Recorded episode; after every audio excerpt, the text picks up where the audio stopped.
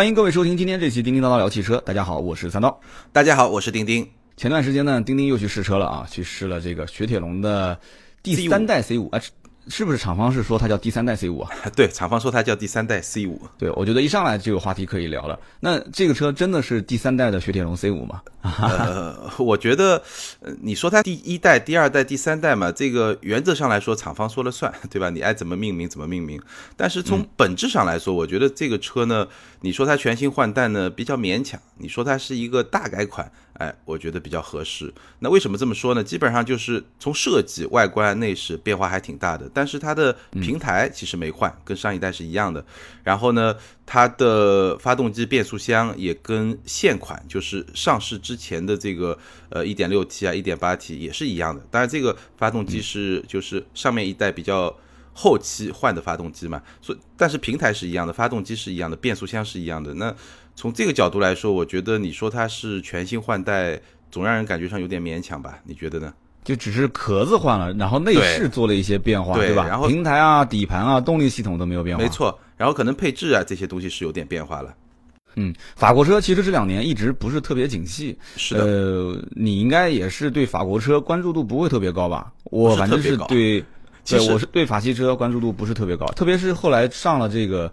像 C 六这样的车型，就是就所谓的旗舰车型，然后打一些高端的这个市场人群，我当时就觉得说不是特别看好，因为就是品牌的蓄力啊，就是在中国的这个市场里面，你你如果想要打高端，其实你中低端的一些用户群体的这种对品牌的溢价能力，应该说要求会非常高，做细分人群应该是要做的非常非常不错，你才能去往上面攀。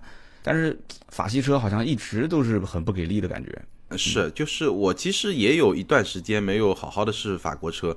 那我之前也说了，五一五一假期我去重庆嘛，正好借了一辆三零八 S，然后开了一下那个车，然后呃那个车其实感觉还不错。我觉得除了它的内饰给人感觉稍微有点糙，然后它是一点二 T 的发动机，别的其实底盘啊、动力啊这些都不错。然后我查了一下，这个三零八 S 就是欧洲的三零八。这个车当年大概一四还一五年的时候，还是当年的欧洲年度车，其实在欧洲评价还挺不错的。但是就这么一个车放到中国市场里面，其实我觉得还不错吧。但是呢，这个车如果你要有竞争力的话，它本质上它还是得靠性价比，就它还是得比别人便宜，然后让大家觉得对这个品牌可能没有太大的疑问的前前提下，然后你说我去可能可能还能卖卖一些车吧。那你刚才说到的 C 六，我觉得，呃，C 六其实它本来的定位应该是比 C 五高高高嘛，对吧？C 六嘛，它叫 C 六嘛。但是事实上，现在在终端，其实它打的可能还是那些主流品牌的 B 级车，像什么蒙迪欧啊、雅阁啊，对吧？凯美瑞啊，就是它比那些其实稍微贵一点点，但真的到终端可能真的差不多。其实雪铁龙的三零八 S 在很多人的心目当中啊，当时。我节目有专门一期去讲过，因为有一天我是到经销商去试了三零八、四零零八，嗯，包括四零八，三零八 S 呢，当时我试的也是一点二 T，其实动力真的是完全够用了，没问题。就是雪铁龙曾经应该是二零一四年吧。就是成都车展前后的这个大概那个时间段，当时发了五个发动机嘛，嗯，我记得那个新闻当时报道，很多媒体都都都是在宣传嘛，一个是一点二 T，一个是一点六 T，一个是一点八 T，然后还有一个是一点六升，一个一点八升，五款发动机，然后后来这个一点二 T 的动力在三零八 S 上面配了以后，其实很多人对于这种小车造型也不错，三零八其实三零八 S 这个两厢小车不难看，你当时你第一。对你第一印象应该觉得还是挺好看的，挺好看。对，而且当时整个标志的这个战略布局，应该是用它来去打高尔夫，对对不对？对，它一点二 T 其实基本上按厂方的说法，基本是可以替代二点零自然吸气了啊！你别小看说只是一个一点二 T 啊，但其实它官方的意义就是说法是可以代替二点零升。那么高尔夫其实正好是一点四 T 涡轮增压，然后标志有一点六 T，对吧？就是三八 S，然后高尔夫有一点六升。然后标致三零八 S，他说我是用一点二 T 来打它，嗯，就感觉好像数据账面数据上面是全面完胜，对吧？但实际销量来讲是全面完败，没错，没错，一点都没错。你你去重庆去租这个三零八 S 是从那个就是租车平台还是租车公司熟人或者公司？就是去玩的是吧？我是去玩。其实我当时租的还不是这个车，我当时租的是一个一点零 T 的福克斯。嗯就是因为那段时间我正好测了一个宝马的三缸发动机嘛，然后我就想去看看市面上别的三缸发动机，然后我就租了一个福克斯，想看看福特的。结果呢，他给了我一个标志的，呃，好在也是三缸。那个发动机其实就像你说的，我觉得二点零自然吸气这个肯定是到不了，但是如果到一点八。或者如果他真的去打高尔夫的一点六，那肯定是没有问题的。这个无论是动力啊，甚至它的平顺性啊，大家都会说三缸发动机很抖。那个我记得我也说过一次，它那个发动机啊，如果你把发动机舱打开啊，确实很抖，抖得非常厉害，就非常吓人。但是你坐在驾驶舱里面，其实这个感觉不是特别明显。但可能比宝马的还会差一点，但是整体来说，对这个级别的来说，抖的不是很厉害。然后它的动力啊都没问题。我觉得唯一让我觉得明显可能觉得不是特别好的，那也有可能我租车平台嘛，就租车公司嘛，租车公司租的是低配车型，就是它的内饰啊，包括中控啊那块地方，我觉得看上去还是稍微有点廉价。如果你跟高尔夫比起来的话，但别的方面，我觉得第二个弱点可能就是它的品牌了吧，就是标志嘛，大家。还是不太认了。对这一点，我深有感触。你开的那一款三零八 S 有发动机启停试过吗？呃，有有有。呃，我觉得还行，就我没觉得特别糟糕，也没觉得网上的听友就是反映，就是三零八 S 的发动机启停，对，说真的是很坑，就完全就没必要设计这个功能。一个三缸车，你设个发动机启停，每次一启停就感觉浑身就被震一下，就是那种感觉。好吧，那我觉得没有那么夸张是吧？我觉得没有那么夸张。就这个东西呢，我其实我跟身边人有两种很不同的观点。呃，我身边也有一些朋友是特别讨厌发动机启停，不管哪款车的发动机启停都讨厌，一上车就关掉。但是也有一些朋友跟我一样，我还是比较喜欢发动机启停的，尤其是当红绿灯时间比较长的时候，其实你发动机一熄灭以后，其实特别安静。就那种状态，其实我觉得我个人啊，我还是比较喜欢的，所以基本上我对发动机启停不太反感。两三年前发动机启停刚出来的时候，确实是那种动静特别大，但是我觉得现在的车，我至少我开过这些车，我觉得问题都不是特别大。当然，这个可能每个人主观感受不太一样，嗯。习惯就好像我的车上也有，每一次一熄火一点火，嘎哒哒哒哒嘎哒哒哒，就那种感觉，也也确实不好。但是你要如果遇到一个相对长一点的红绿灯，然后六十秒啊，甚至更长，那很爽，因为你叭一脚刹车踩死了以后，它直接就会变成一个就是完全安静的状态。对对对，完全熄火，完全安静的状态。我的车上呢就有发动机启停，其实这个功能呢，我感觉啊，如果遇到长红灯，还是蛮爽的，就是一脚刹车，啪，直接砰，就是熄火了。熄火了以后呢，呃。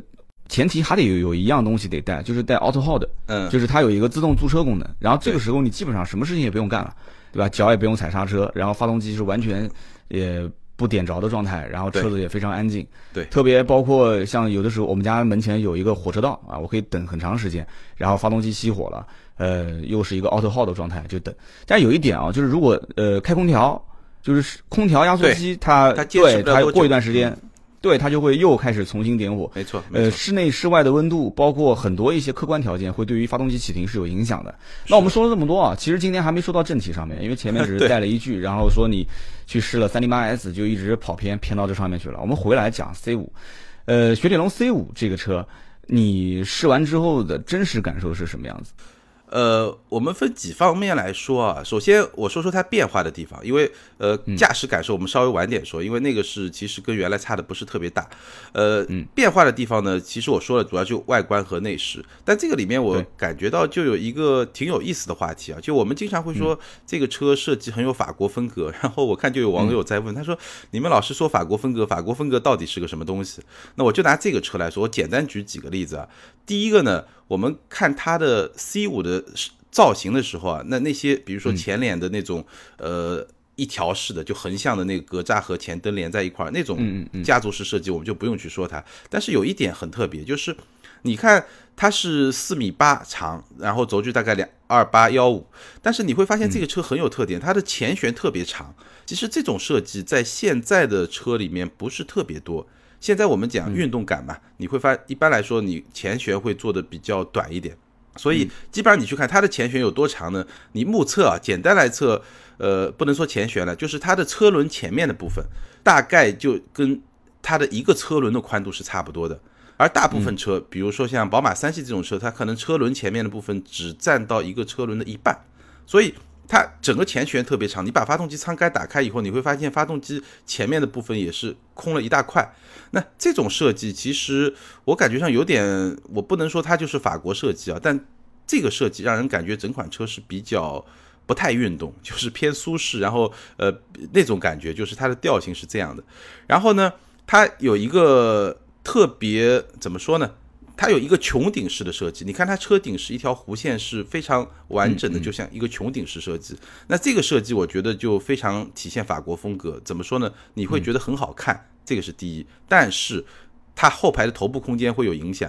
就像我一米七七坐在后排，就呃没有顶到头，但是感觉上已经有有一点点顶头。然后呢，你进去的时候呢，你的头又比较容易撞到那个 C 柱那个地方，因为它那个设计的形式嘛，所以。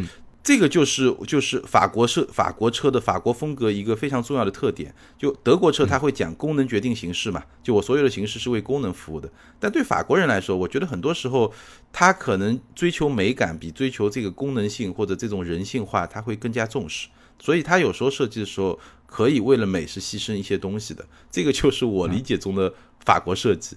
然后，对，我不知道你有没有这种感觉啊？嗯，有法国车印象最深的就是毕加索嘛，毕加索那个车，我的天，当时一上市惊为天人啊！但这个呢，有褒义词也有贬义的成分。嗯，呃，一方面呢是觉得说车原来还能造成这样子，就是又不是面包车，但是呢又不像轿车。然后那个车顶也是，就像你讲的，什么穹顶式的设计，是的，就顶又特别高。呃，我当时一直以为是法国人，就是欧洲人长得都比较高啊，不管是欧洲的男的还是欧洲的女的，就是个子都很高，所以他就一定要有一个这样的顶。三零七也是最明显的，三零七的内部空间很明显嘛，当时号称车震神车嘛，就是那个车头顶很高，就是给人感觉整个的内部空间就可使用的面积很多。嗯，那么这个车呢，怎么说？就是说雪铁龙。整个的车系，我觉得从以前的世嘉开始，感觉还不是特别的给人觉得，哎，好像很圆润、很平稳。因为到了这个级别，因为你要跟谁打，在国内卖的好的这一级别的车，帕萨特、迈腾，对吧？然后包括日系的老三样，雅阁、天籁、凯美瑞，你是跟这五个就是五座山一样的在前面，你得一个一个翻越，哪怕你翻不过去，你最起码你得跟它差不多高吧。但是法系的这种风格，给人感觉就是臃肿。就是胖，就说白了就是感觉车身上没有什么很明显的肌肉线条。嗯，然后呢，你去看上一代的 C 五和现在的，就是马上六月二十五号要上市吧？我日子有没有记错？应该没记错。差不多，对，好像是。对，六月二十五号上市的这个就是新款，那很明显，就它在设计方面，老款其实很多人吐槽是什么？就那个大灯设计，就明显跟中间的那个中网啊，它是不配套。就感觉格格不入，因为雪铁龙的那种设计，它现在雪铁龙的这个标是以这种长的横格式的，因为你以横横条形的中网可以显得整个车身更扁平，对对，更宽、更扁平、更沉稳。但是那个灯的设计就明显就是啊，就就是你说它是呃有棱有角也不是，你说它是很圆滑也不是，就是那种不规则的形状，很奇怪。但是你看现在。他就把它设计成，就跟整个的中间的中网就连成一条线，是的，就感觉好像和谐一些。包括下面的宝杠也重新设计了，以前那个宝杠也觉得好像设计的有点啊，有点画蛇添足的感觉，但现在哎，也是一条线，就是更加的显得跟那个中网跟灯啊就相呼应。所以这一点来讲，我觉得是稍微有些加分的。啊，一会儿你说内饰，我们可以就是大家再谈一谈各自的想法，就是这两方面都是有加分的。一会儿我们再说说它之前丢分项，而且丢的非常严重的一些项目。那么这一点就造就了什么？就是老 C 五，就现在还没换代的这个老 C 五，销量非常非常差，差到什么程度？基本应该排名是在十位以外吧，就是这个级别十位开外，就排在前十，其实也没这个级别也没多少车，说实话。也没多少车，就是基本上就是一个月卖了个两百多台吧，一百多台，两百多台。一到四月的总销量应该也就在四百台吧，这太夸张了。这基本上就是迈腾啊，什么帕萨特，就零头的零头的零头了，应该就算是。是的，我记得我出去试车之前，我也专门查了一下它的销量，确实是非常的惨淡吧。所以这个车我感觉上，就像你说的，外观其实是有一些升级加分的，然后它的内饰呢也有一些升级加分，就是。你尤其第一眼你看上去啊，你还是会觉得，呃，至少可以说是跟上了这个时代的那种感觉。我觉得最大的加分项，一个是它的仪表盘，就十二点三英寸的仪表盘，然后数字的、彩色的，然后还可以做一些自定义，就个性化的一些设计。然后第二呢，就是它的中控，中控台呢有好有不好，好在是它特别宽，就特别宽的中控台，让你感觉上还是看上去会觉得这个车比较高级嘛，或者说这个车看上去还对氛围感还不错。但是呢，呃，也也有不好，就是它可能对主驾包括副驾的腿部的空间啊，会会有些压缩。然后它那边。特别不高级的是什么呢？特别不高级的是它的那个中控的那个屏，中控一个八英寸的屏，其实用起来也还不错，也支持 CarPlay 啊，然后基本的这些功能也还不错。但是呢，我总觉得这个屏啊，稍微有点华强北的感觉。你能你你能理解这个意思？就是，呃，就就怎么说呢？你你你说它差，其实也不能算差，但是它的设计感啊，还是让人感觉就是我说的。不是特别有质感，或者说它的那种屏幕的精度啊，因为当你用惯了现在这种高清屏以后啊，你会觉得稍微会弱一点。其实雪铁龙 C 五的这次的内饰的改变，我个人感觉啊，因为我还没看到真车，我在网上看了很多的一些照片之后，对，看了照片之后，我发现就是以前的老 C 五的逆天式的啊，就是呃，感觉像八九十年代的那种中控，终于终于被消除了。没错，这个车你要知道，这车本身你要是回顾来看的话。第一代就中国人看到的第一代的雪铁龙，应该是从零九年吧？对，零九零九年中国，嗯，对，国产，然后 C 五，呃，一直卖到差不多一六年，相当于七年这个时间段，就是一直没换代，一直没换代。这个内饰我可以这么讲，这内饰基本上也就是零八零九的那个年代的一个标准内饰。你想，手机都已经换了多少代了？而且，嗯，汽车基本上。就是更新换代再慢再慢，基本也就四年一次大换代啊，四年左右，平台啊、内饰啊、技术啊，基本上都换了。它相当于是别人已经换过一次代了，甚至于都已经到第二代准备要再上的时候，它才将将做了一次改款，它还不算是换代，只是改款。对，所以这个 B 级车应该讲，在这个整个的，而且你看整个这个 B 级在中国市场的竞争激烈到什么程度？帕萨特、迈腾这两个就不说了，这这一直常年都排第一、第二的，就算是。所有的人都在骂，说大众不好，大众怎么样怎么样，就是黑心啊，赚钱啊，就是怎么贵？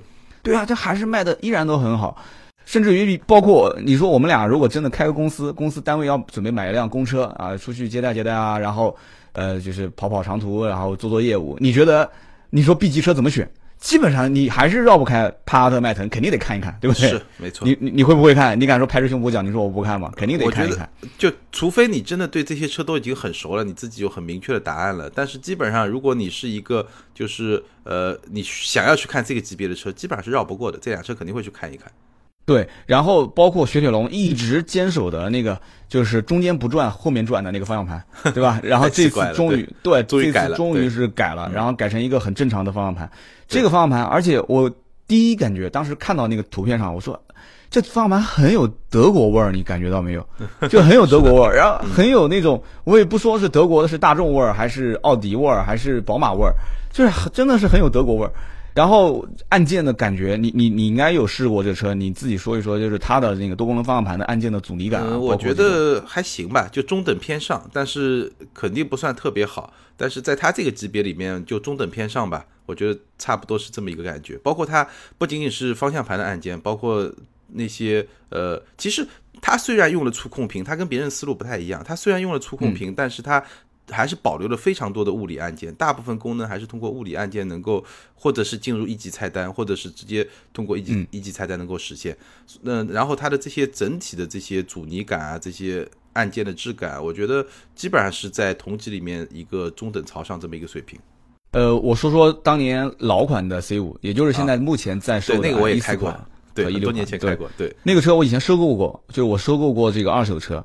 呃，收购的同时，这个我当时就做好心理准备了，就这车肯定是常年卖不出去的，就我们俗称叫老皮鞋。然后卖车给我的这个客户呢，心理预期也非常低，因为他知道雪铁龙这车本身是，就是就是二手车车商也不太愿意收。对。那么我当时这车收完以后呢，我也很感兴趣。说实话，法国车开的也不多，那段时间呢，我就经常会开这个车上下班。就给我的第一印象是什么呢？就是这车是高转，因为当时我收的呢是个自然吸气的二点三排量的。嗯嗯嗯，就是这车是高转速发动机，油耗高，转速高，然后但开起来很稳，真的非常的稳。呃，就不管是我是应对正常可能是五六十码的速度，还是八十甚至一百以上，就感觉这车啊，就是整个的换挡速度也很快，然后上去之后，就是你巡航在一个状态下，就感觉这车哇就四平八稳的那种感觉。但是你如果在市区开，就感觉它明显它降档是非常不积极，然后整个车开起来就我看那个油耗就一直在飙升啊，就它可能也比较实在，就看到那个油耗十一点五。啊，十一点八、十二，就是那种状态。我当时就觉得说，我油箱的油估计就不够了，所以这就是我当时对这个车的感觉。而且各种很昏暗的那种仪表台，就明显就感觉很廉价。然后多功能方向盘上密密麻麻全是按键，那按道理讲应该是给人很高级的感觉，但其实你只要一按，就那种按键的感觉是什么感觉？就是就相相当于我给我们家女儿买的那种玩具，就是那种小孩玩的玩具，对吧？一次啊，就那种。对，就是那种玩具上面的什么什么什么什么巴啦啦魔法那个棒那种小女孩玩的那上面那种按键，或者买一个对非常廉价的手表上面那种按键，就是那种感觉。所以当时我觉得小屏幕，然后各种昏暗的车内的那种小灯光，那种你知道雪铁龙的灯光都喜欢用那种绿色啊、红色、昏黄色的那种很昏暗的按键，然后就给各给我那种各种各样的就廉价感。最后那个车确实也没卖掉，然后南京老百姓都不买。我放了一个非常低的价格在网上，都没有人买。最后是，呃，武汉的车贩子把这车给批发走了，因为雪铁龙武汉人特别认，对，因为他们当地老百姓买这个车嘛，对吧？当地产的，嗯，对，对你刚才说的这个车开起来那种感觉，我觉得，因为它还是一个平台嘛。其实我现在回忆一下，我记忆有点模糊了，因为我是大概在六七年前，就零九零九年上市，应该一零年左右，可能这这个车我还开过一段时间，现在印象稍微有点模糊，但是。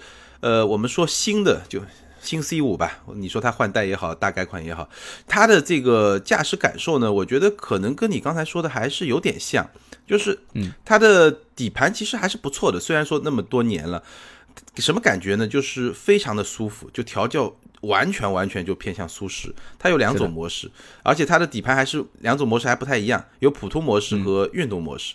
普通模式下呢，你就简直就觉得呃非常非常舒服。只是它有一个问题，舒服到什么程度？就你经过一些比较大的颠簸的时候啊，它会有点像船，就它不会一下子就把这个这个颠簸过滤掉，它还会有那么来两三下那种小的余震，就轻轻的晃两下，就有点像开船那种感觉。我不知道，有点像老的那个君越，老君越，包括老的那个 G 幺八都有都有那种感觉。我不知道多少人喜欢这种感觉啊，我其实不太喜欢。但是呢，它有一个运动模式挺好的，它它在那个运动模式下呢，它。经过这些比较大的颠簸的时候，它下去一下弹上来，基本上就到位了。就它会悬架稍微调硬一点，但我基本觉得它的这个所谓的运动模式啊，在同级别的别的车上，比如说在大众上，可能就是一个普通模式，就基本上是这么一个概念，就是一个怎么说呢？有些人喜欢这种感觉，可能也会很好。那像我这种，如果觉得运动模式特别好，而且运动模式整个动力系统反应也会更好一点的人呢，你会觉得。但是运动模式有个问题啊，运动模式就像你说的，运动模式的油耗肯定就往上去了嘛。是的，它这个减震器应该是特殊设计的，就是它是用那种斜置式的设计，然后它可以去分解那种垂直应力嘛。对，对吧？它的悬架应该本身是有软硬自动调节的一个功能。没错，没错。它这个其实，而且两种软硬差别很明显。其实很多车啊，软硬的差别。尤其是在正常道路上驾驶，你感觉不是特别明显，但是它这个感觉还是挺明显的。所以这个底盘呢，我觉得基本上还是整体感觉还不错。然后它的动力系统，其实我觉得我试的是那个一点八 T，因为我看网上有人在吐槽那一点六 T，但一点六 T 我没开，所以我也我也我也就先不说。但那个一点八 T 给我的印象还是挺好的。首先呢，涡轮迟滞不太明显。然后呢，中段加速能力很强，就基本上到七八十的时候，你再给油门的时候加加速能力很强。那唯一稍微有点拖后腿的呢，是它的那个六 AT，就这个六 AT 呢，呃，跟你说的感觉差不多，就是很平顺，然后呢，很积极的升档，但是呢，当你要降档的时候呢，就会有点慵懒，就是那种对，很慵懒，对，就就感觉上有稍微有点不太给力。所以这个车就比较适合，就一直跑长途，哎，你就叭叭叭叭叭挡身上去了，然后车子就循环，就停在一个速度上面。对你如果天天在市区堵在那个地方，那会非常难受，因为它不降档，然 后你就一直就是踩着油门挂在那个地方。这个车你说涡轮迟滞，其实呃有没有了解过？就是它这个技术啊一点六 T、一点八 T 啊，特别是这个 1.8T 啊，嗯它跟宝马还是有渊源的。就是销售跟别人讲的时候会说，我们用的就是宝马的发动机，那他就直接把过程给省略了。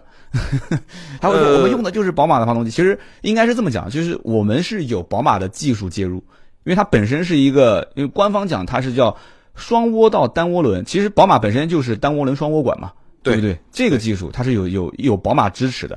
我刚刚前面有讲说，这个就它这一一系列的发动机，当时是二零二零一四年前后嘛，八月份前后，就成都车展前后，是一股脑的就推出了嘛，就是说我们现在开始投产了五款发动机啊。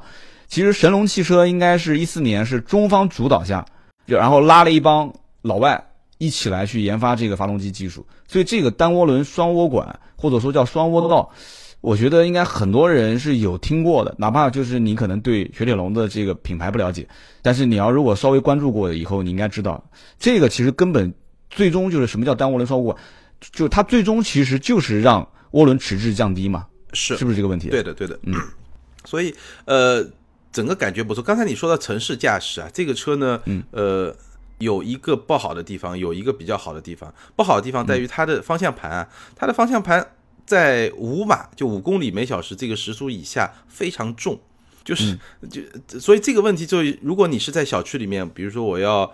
腾挪几次，对吧？倒个车啊，进个库啊，我觉得还挺累的，就真的挺锻炼臂力的。一般的小姑娘可能还有点累，当然你速度稍微上去以后，基本上到五公里、六公里以后就没 没什么问题了。然后你刚才说的那一点又得到了一个证实，这个车一个非常大的优点是它比较安静，基本上在一百十或者一百零五以下这个速度，车里面是非常非常安静。哪怕你开到一百二，我觉得这个静音效果在同级里面也是非常出色的。所以这个车可能就像你说的。开长途会非常舒服，然后在市区里面拥堵路段呢，你可能会觉得呃有点有点有点较劲儿吧。嗯，有点较劲。行啊，我们今天其实聊那么多关于 C 五，不管是从外形、内饰还是动力方面的一些我们俩各自的看法啊，我们最后总结一下，你觉得 C 五蔚蓝就是六月二十五上了这一款啊，厂家说是换代也好，我们认为它仅仅是改款也好，这车将来能打一个翻身仗，能将来卖得好吗？就我们先定义一下卖得好是什么概念，超过一千台还是超过两千台？呃，我它能卖得好吗？我觉得卖不卖得好，首先看它的价格，你可以怎么去想？因为我觉得它基本上如果能够有一些，就有点像当年马自达的那种打法，就是你去错位竞争嘛，或者叫降维攻击嘛，就你去打那些。更小的车，你让自己的性价比更高，配置其实我们也看到了，我感觉上也不是很低吧，就配置也还可以。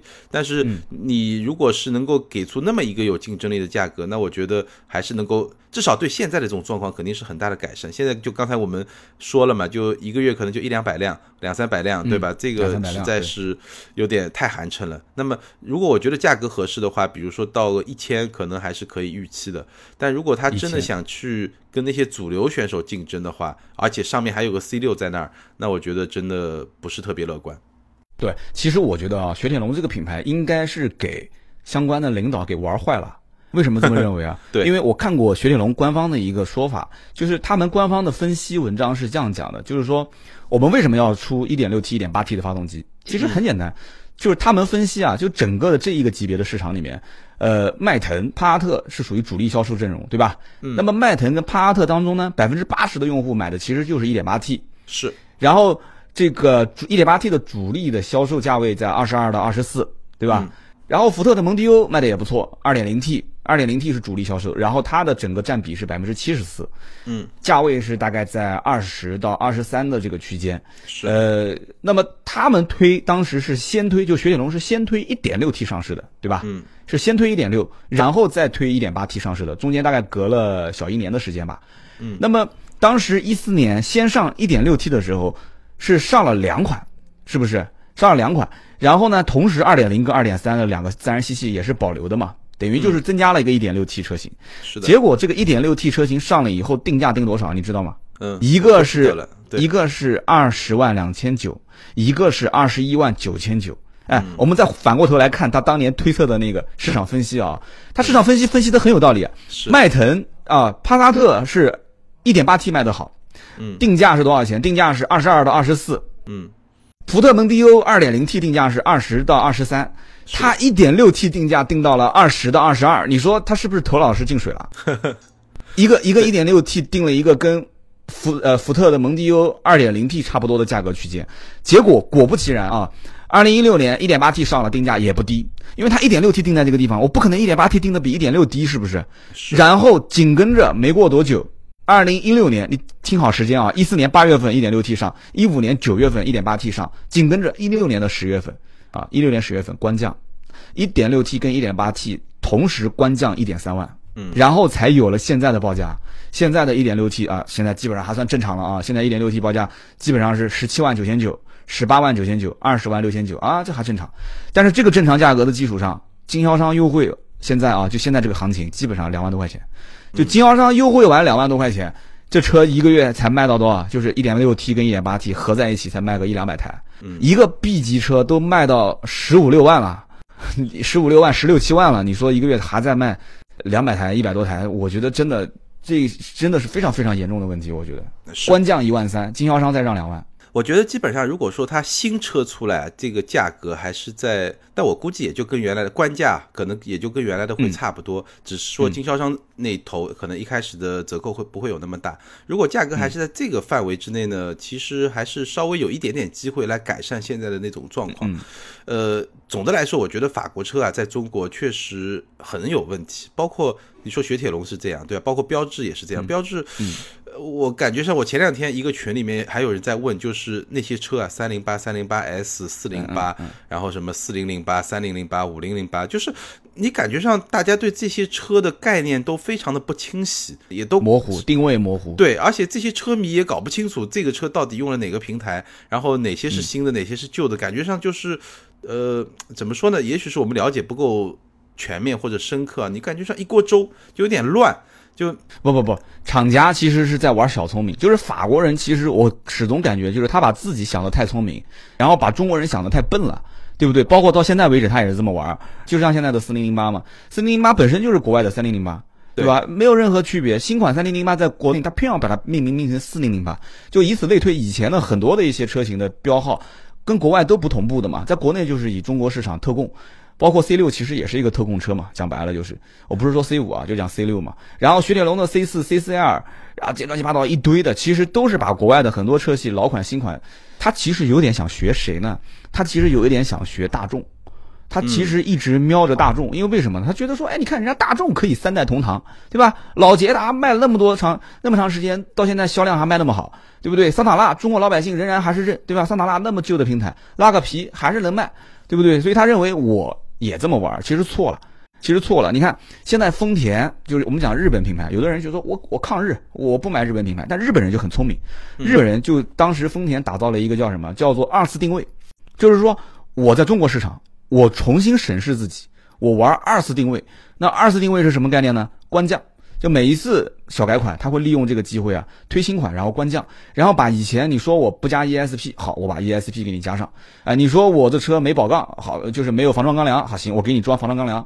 你说我的车怎么样怎么样？就日系车开始偏德系化，然后德国车反而造的偏日系化，然后法国车呢是盯到德国车去玩，但是结果玩也没玩好，最后还是耍一些小聪明。哎呦，这反正我就觉得他是怕自己。就是短板被人发现，又想用一些小聪明让中国人混淆视听，但是最终结果是什么呢？就是就定位也很模糊，是老百姓也不知道我买这个车到底代表着什么。一个 B 级车开出去又不像 B 级车，一个家用车开出去又不像个家用车，就很头疼。而且你要知道，后面我跟你讲越来越难玩。为什么？雅阁据说后面要上 1.5T 跟 2.0T。嗯，你说雅阁上 1.5T、2.0T 了怎么玩？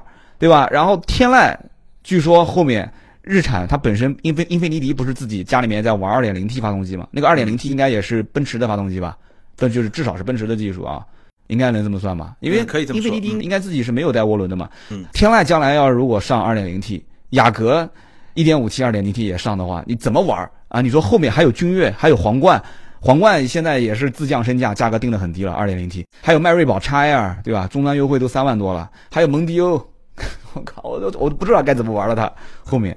对，就这一个级别。因为是这样，就是呃，法国车包括韩国车，其实我们看到，我看了一个数据啊，就一季度一到四月份，其实法国车、韩国车的在整个中国市场的份额都掉的比较厉害。但是韩国车有一些政治上的原因了。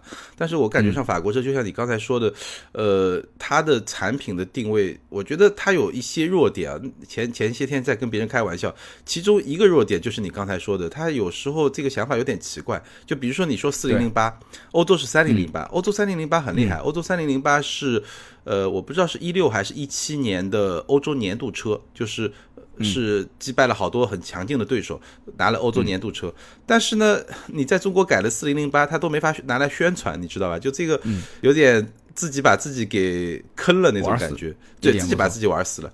然后另外一方面呢，我感觉上就是呃，他的合资伙伴其实整个。我觉得这种跟神龙汽车啊，他们之间的这种关系啊，从这么长时间来看，感觉上都不是一个就相互帮上忙的那种关系，或者说相互能够有一种促进的关系。这个其实也是让人挺挺着急的啊。对，其实我倒有几个想法啊，这个不知道当说不说啊，反正厂家能听见就听见，听不见的话，我觉得听友也可以听听我的想法。我觉得雪铁龙、标致这一类的法系车，应该玩法是这样子的：首先一个就是。呃，低价高配，当然这是所有的品牌都可以玩的。但是像雪铁龙啊、标致他们在高配车型上的那种配置，那完全和低配车感觉就不像是一个车。我不知道有没有人有这种感觉。你比方说，呃，包括像四零零八啊，包括像现在新上的这些，像三零八或者是呃，就是就是五零八啊，或者是你去看所有的这些车，四零零八是最。典型的代表，它最顶配的车型上的什么，又是战斗式的座舱啊，就是全液晶仪表啊，又是那种各种缝制的那种高档的真皮座椅，哎，你再打开那个最低配的车型，你一看，那完全就不能看，是不是这种感觉？差别特别大。如果特别大，特真特别大，所以就同样一款车，很明显低配跟高配虽然差，而且它定价，我曾经有一期节目也专门说过，就是高低配中间的定价跨度也比较大，就是这样的话，就会给人一种。就感觉我虽然买这车，但我买低配，感觉你歧视我的这种感觉。那么能不能把这种配置从最入门的级别开始，就可以去看看林肯。林肯其实这件事情，我觉得做的就比他要厚道很多。但也不是说夸林肯有多好啊，就林肯就是从最低配开始，主动安全全给你标齐了。包括你看沃尔沃后期也是这么玩，就是从最低配，我把很多主动安全配置就给你标齐了。那么至于内饰的一些奢奢华的程度，它最基本的一些啊，真皮缝线啊。啊，或者是液晶仪表啊，或者什么东西，我给你先配好。你这样的话，可以让很多用户其实，在感官上来讲，没有觉得说被歧视的特别厉害。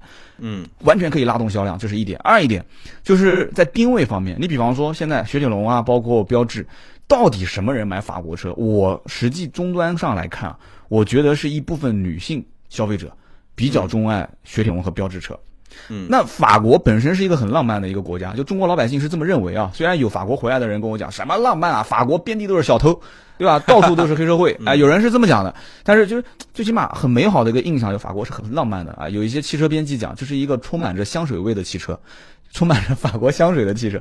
哎，你既然有这么一个前提，那能不能这样子操作？就是说，你把它立意成一种什么样？就把它标杆标成是，呃，很感性的一个中产阶级的一个。很独立的女性，哎，能不能这样？就比方说，四零零八开我四零零八的是是什么样的一个人？就是比较感性又很独立的一个社会的精英的一个女性消费者，能不能是这样子？有人讲说，那我是不是这样子标杆了以后，男同胞就不买了呢？